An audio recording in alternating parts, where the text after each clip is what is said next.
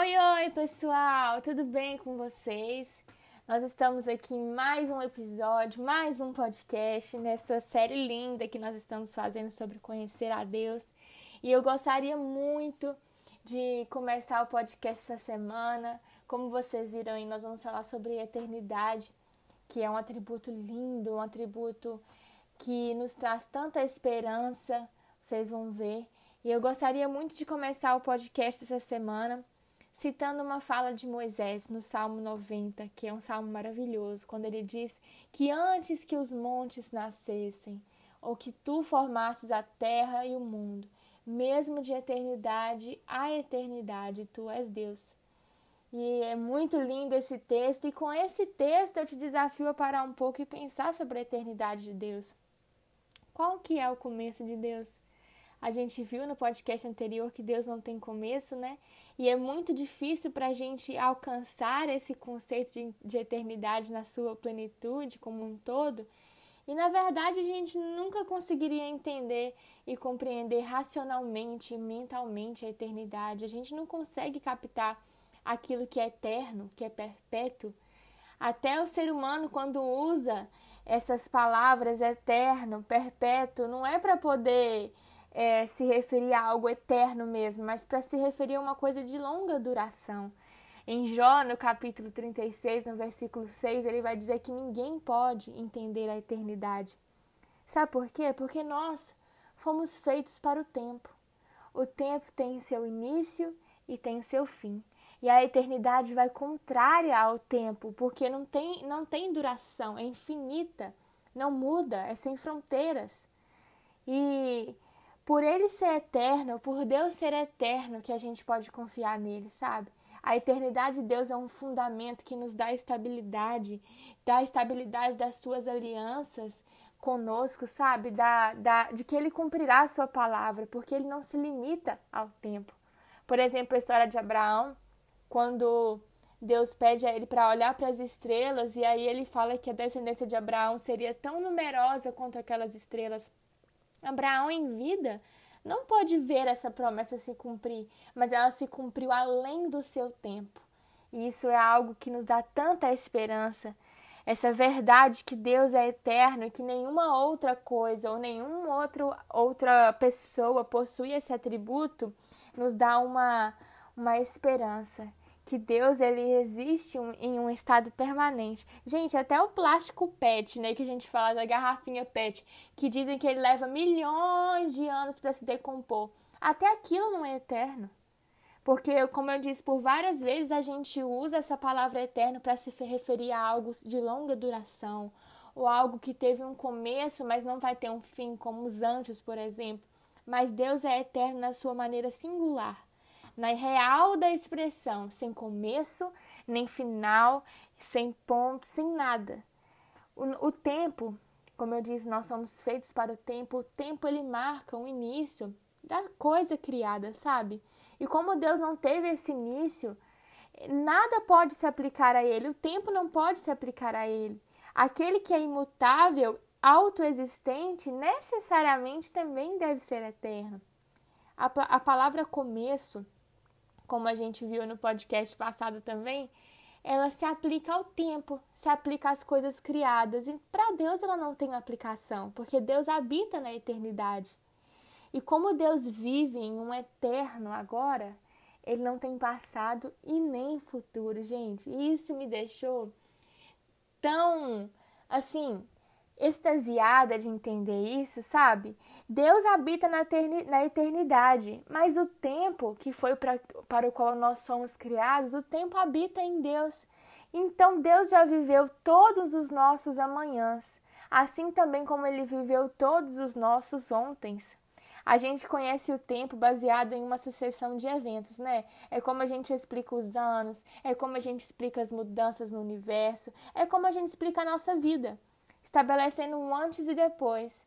Ah, quando aconteceu isso? Ah, quando eu tinha 14 anos aconteceu isso, depois aquilo, depois isso. É assim que nós explicamos o mundo.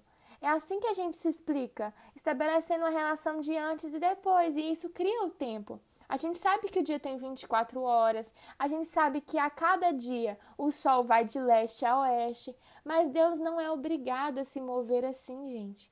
Para ele, tudo que ainda vai acontecer no nosso tempo já aconteceu para ele na eternidade.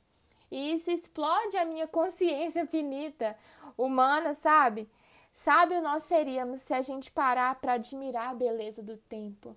Hoje, eu não sei se você percebe que muito da, da nossa vida a gente passa correndo atrás do tempo, a gente passa com pouco tempo. É difícil você achar uma pessoa hoje que não gostaria de ter mais tempo, não gostaria de ter mais controle sobre o seu tempo.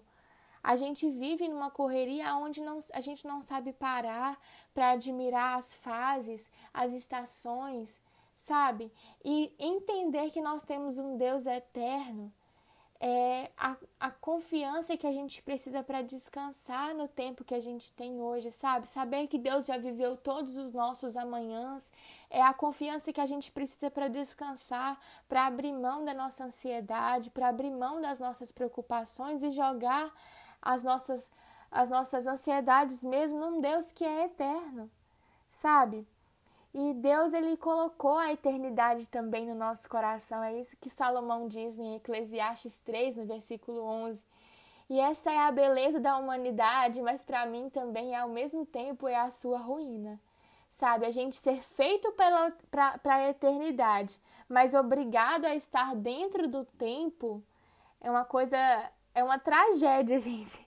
E tudo no nosso interior, não sei se você já percebeu isso, clama pela imortalidade, pela estabilidade, pela permanência.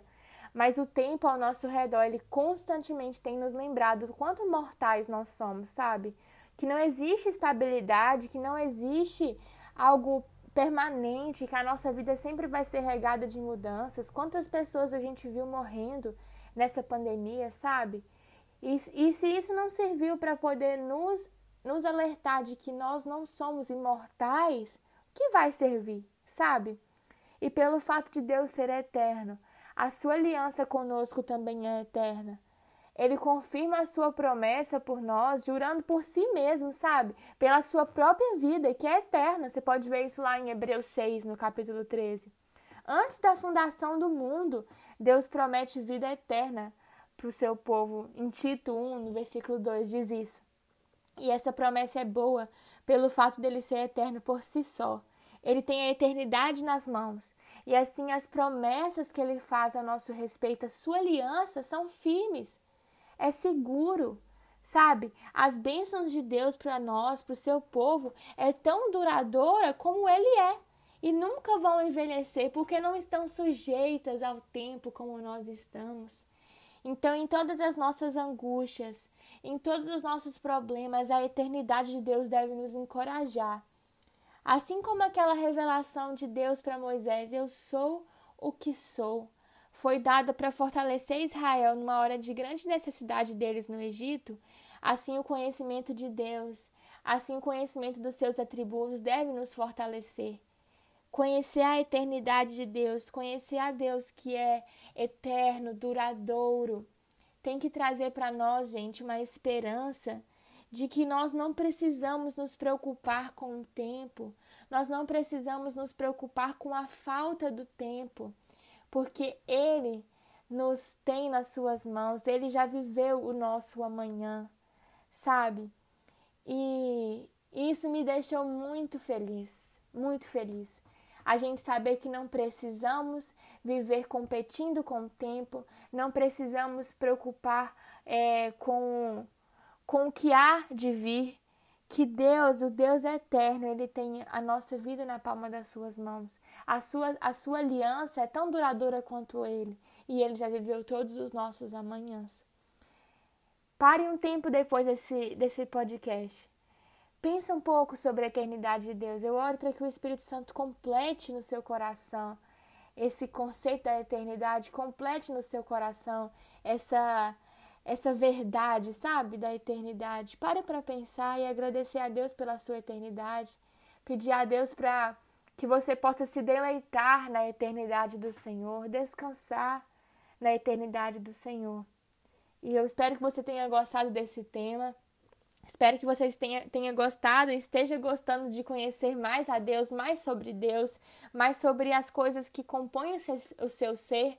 A gente muito conhece do que Deus fez na, na Bíblia, nas histórias, a gente muito conhece sobre o amor, mas a gente pouco conhece sobre Deus na sua, na sua personalidade, nos seus atributos, e isso tem me feito muito bem.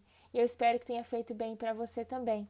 E se você gostou desse podcast, e acha que ele vai edificar a vida de outras pessoas que você conhece, eu te desafio a compartilhar esse podcast, a mandar para outras pessoas e assim edificar a vida do seu irmão também. Porque se essa mensagem da eternidade de Deus pode trazer estabilidade para nossa alma, segurança para nossa alma, imagina se você compartilhar isso para muitas pessoas, nós vamos ter vários filhos de Deus felizes e seguros em saber que nós temos um Pai que é eterno e que ele jura por si mesmo, pela sua eternidade, sobre as suas promessas para nós. E é isso, gente. Muito obrigada pela atenção, muito obrigada por estarem aqui comigo mais uma vez. Até o próximo podcast e lembrem-se: Cristo em nós, a esperança da glória.